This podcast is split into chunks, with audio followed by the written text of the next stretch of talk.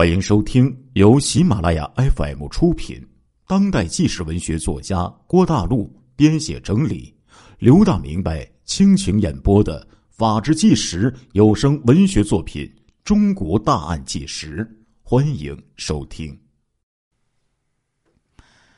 第二天上午十点钟，公安机关正在勘察现场，没想到这时候二台子的。村治保主任又匆匆赶来，惊慌的报告说：“村民关学书一家三口也被杀死在了家中啊！”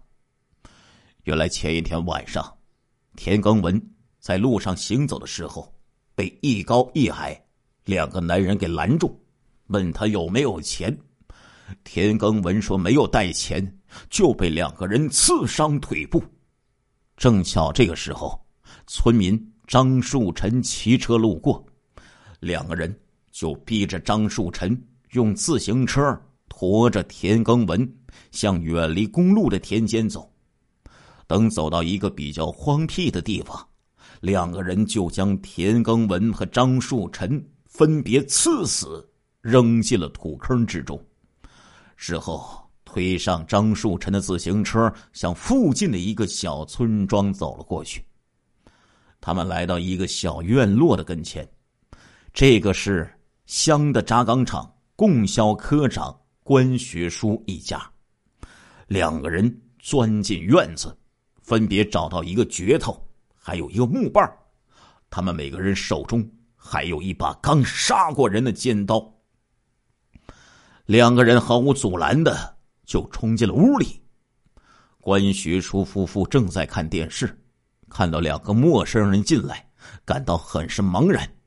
大个子又是那句话：“哎，借点钱花。”关学书说：“没有。”大个子照着关学书头上就是一镢头。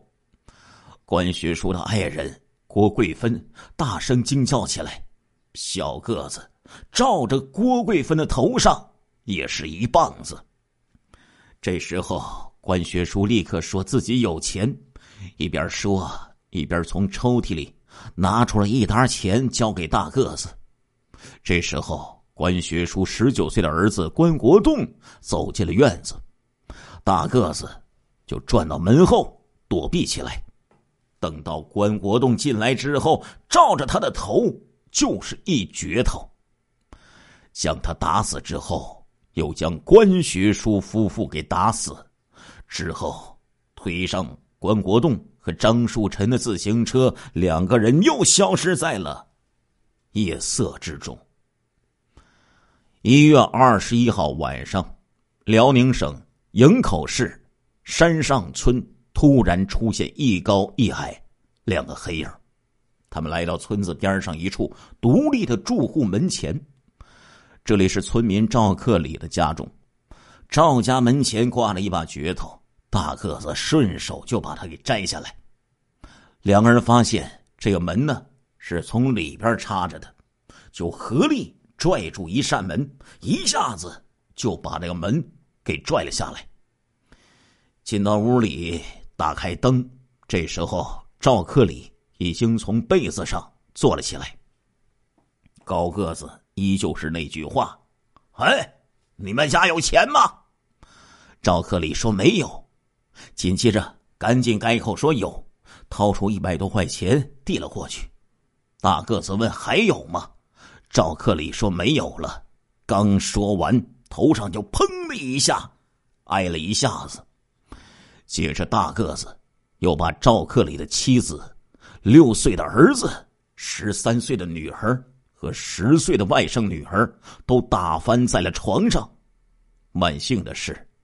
赵克里的女儿赵春玲，在案发四十多个小时之后被发现还有一口气，送到医院，经过抢救脱险。从赵克里家中出来，两个恶魔反锁了房门，沿着村路走了二百多米。小个子忽然拉住大个子说：“哎，大哥，这家好像挺有钱呢。”大个子停住脚步。他发现这家人的院墙是砖砌的，院门是铁的，就拿着赵克里家的那把镢头，从院墙就翻了进去。房门是插着的，他们用力把门踹开。小个子奔向左边的大屋，大个子走进了右边的小屋。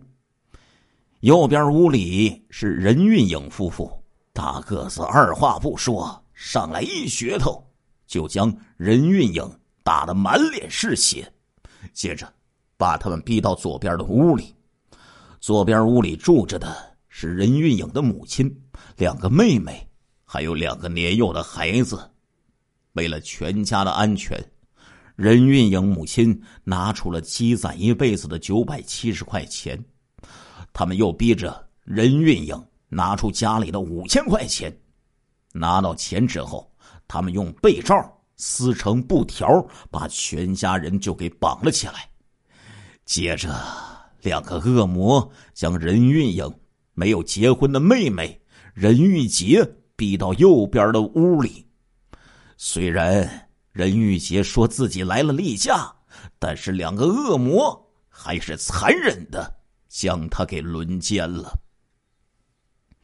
就在短短十二天时间里，辽宁省的东南西北接连发生十二起命案，死亡十九人。这是比东北二王持枪抢劫案更加凶残可怕的系列案件。为此，一九九二年一月二十五号，辽宁省公安厅刑侦处处长。刘振江将各个市的刑侦负责人全部都叫到沈阳，六十多个人研究一个系列案件，这在辽宁省还是第一次。一九九二年一月二十五号，辽宁省几乎所有县市的刑侦负责人聚集到省会沈阳，六十多个人一起在辽宁研究这起系列案件。省刑侦处处长刘振江组织大家讨论案情，经过研究，大家一致认同十二起命案可以并在一起，其依据是：第一，作案人的人数都是两人，现场提取的足迹相同，都是一人穿警用的军棉鞋，一人穿蓝呢胶底的这样的一个棉鞋。被害人所描述的犯罪体貌特征也差不多。第二是作案人选择的时间都是前半夜，有几次是连续在一个村镇频频出手，选择的作案目标基本上都是离铁路或者公路较近，在村落的边缘或者是户数稀少的地方。第三是作案的工具都是就地取材。两名罪犯没有枪械，但是身上有刀，一般都是顺手抄起铁棒、木棍或者是砖头、斧子和菜刀。第四，作案的方式相似，基本上都是破门入室，进门之后先把有反抗能力的男性打倒，然后威逼钱财。对活着的被害人的方法是，打倒后就地取材。用电线、晾衣绳或者撕成条的棉被进行捆绑，然后再用被子盖上。一般是罪犯自己点亮灯找东西。对适龄的女青年，被害人实施轮奸。被害人的伤口绝大多数都在头部，有好几次罪犯作案之后把门给反锁上。然后骑上被害人的自行车逃窜而去。会议就将这起特大的系列杀人、轮奸、抢劫案定为全省公案，代号为“幺二五案”。一月二十七号，省公安厅两路人马同时出发去复查现场，一路直奔铁岭市的昌图，一路直奔抚顺的海城盖县。通过询问有辨认能力的受害人，请他们认真回忆案犯的每一个体貌特征和作案的细节，还认真听取了当地政府和群众的反应。大年三十当天，两名罪犯体貌特征以及模拟画像就迅速的电传给了省内各地。高个子这小子，年龄大概在三十三到三十六岁之间，身高一米七八到一米八左右，体态魁梧，头发烫过，有卷儿，方脸型，脸色较黑，大眼睛，双眼皮儿，连毛胡子刮得干净，留有八字胡。从穿蓝色和黄色套装，戴过棕色皮质或者蓝色绒线织的前进帽。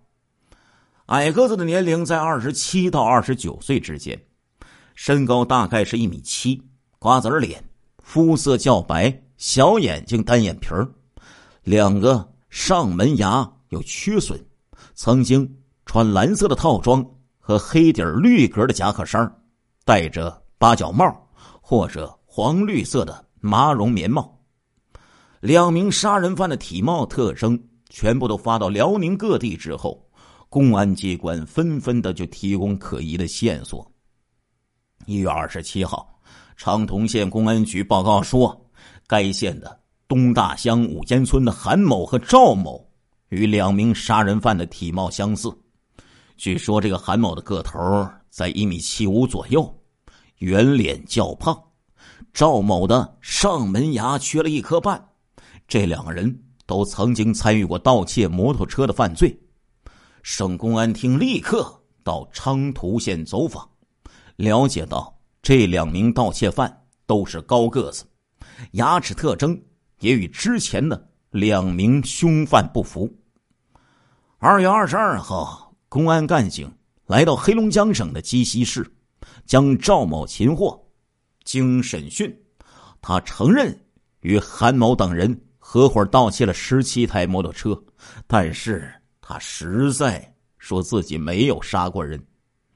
在发出罪犯体貌特征的同时，辽宁省全面清查了关押场所的脱逃犯和有案在逃的罪犯，政治上对现实不满或因经济犯罪。被打击的嫌疑人，以及打击处理过的流窜犯和刑满释放人员，刑侦人员也是抓紧找这个指纹和足迹等查证的工作。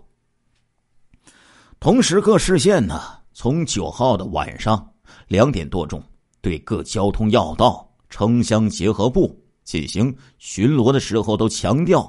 发现任何形迹可疑，或者两个人共乘或者分乘自行车者，一律严加盘查。而案发地的工作做的是格外的细致。盖县人民政府两次召开电视电话会议，部署春节治安的保卫工作。县武装部动员了三千名民兵，在村与村、乡与乡之间巡逻。各地还加强了对公安场所、旅店、饭馆、车站、码头等处的巡查。然而，两名犯罪分子自从在盖县一月二十一号作案之后，却突然销声匿迹，在辽宁境内消失了。那么，这两个杀人恶魔现在究竟在何处呢？原来呀，在任运颖家里抢了一大笔钱之后。这两个人就暂停了作案，而二月九号就是春节，因此，直到二月二十五号，在远离清源县近千公里的河北涿州，两个恶魔这才又出现。二月二十五号，河北涿州安寺村二十二岁的张强和他的未婚妻孙丽华正在屋里边躺着，突然。两个陌生人闯了进来，大个子立刻逼住张强要钱。张强说没钱，大个子立刻把他打翻在地。之后，两个人从张强的口袋里翻出了九十多块钱，又将孙丽华给轮奸，再将两个人分别打死。二月二十六号，两个人又来到河北的望都县，闯进了理发师。大赵大乱的家中，把赵大乱捆绑起来之后，抢走二百五十元钱。之后，他们又陆续抢劫了两个废品收购站，并将个体户王同乐给杀死。二月二十七号凌晨两点钟，两个人闯入石家庄市东三教村的王志华的家中。王志华被匕首逼住之后，大个子依旧问他有没有钱。旁边的屋里住的是谁？王志华说住的是他的父母和两个孩子。大个子听了之后，就叫小个子看住王志华夫妇，向北屋就摸了过去。这个时候，王志华的父亲王文杰已经醒了过来。大个子进来之后，叫屋里的人。都不要动！王文杰一开始很顺从，可是突然之间冲过来，紧紧的抱住大个子胳膊。大个子手里拿着那个铁棒啊，就挥舞不开了，只能用拳头去击打王文杰。这个时候，王文杰的老伴儿董炳杰也冲了过来，死死的抱住大个子。王文杰趁机就冲到外边喊人。大个子见到王文杰跑掉了，给了董炳杰两棒子，连忙拽着小个子仓皇逃出门去。这是他们作案以来第一次栽了跟头。之后，两个人匆匆的逃离河北，又向山西而去。一九九二年二月二十八号，山西省的阳泉市村民王福堂家门口出现两个黑影两个人冲进屋子之后，王福堂夫妇被惊醒了。王福堂抬头问道：“谁？”大个子二话不说，上去就用砖头对准王福堂的头上，就是狠狠的几下。王福堂的爱人张爱香急忙向大个子扑了过去。这时候，那个小个子照着他的头上。也是几砖头，紧接着又用匕首刺进了他的胸膛。这时候，王福堂的大女儿王素芳听到父母的惨叫声，她来到父母房间，看到父母倒在血泊之中，两个陌生人逼问她钱在哪里，王素芳急忙将国库券和身上六十多元就交了出去。两个人把他赶回他的屋里边。一进屋，王素芳的小弟见状，大喊：“抓坏人！”大个子抄起一个烙铁，就砸在了他的脑袋上。王素芳的妹妹吓得哭了出来。小个子立刻拿着刀，就向他的妹妹逼了过去。小姑娘被吓得赶紧收住了哭声。两个人把王淑芳的弟弟妹妹全部给捆起来，之后又将王素芳给轮奸，事后捆起来逃出门去。亲爱的听众朋友们，这一集的《中国大案纪实》播送完了，感谢您的收听，我们下一集再见。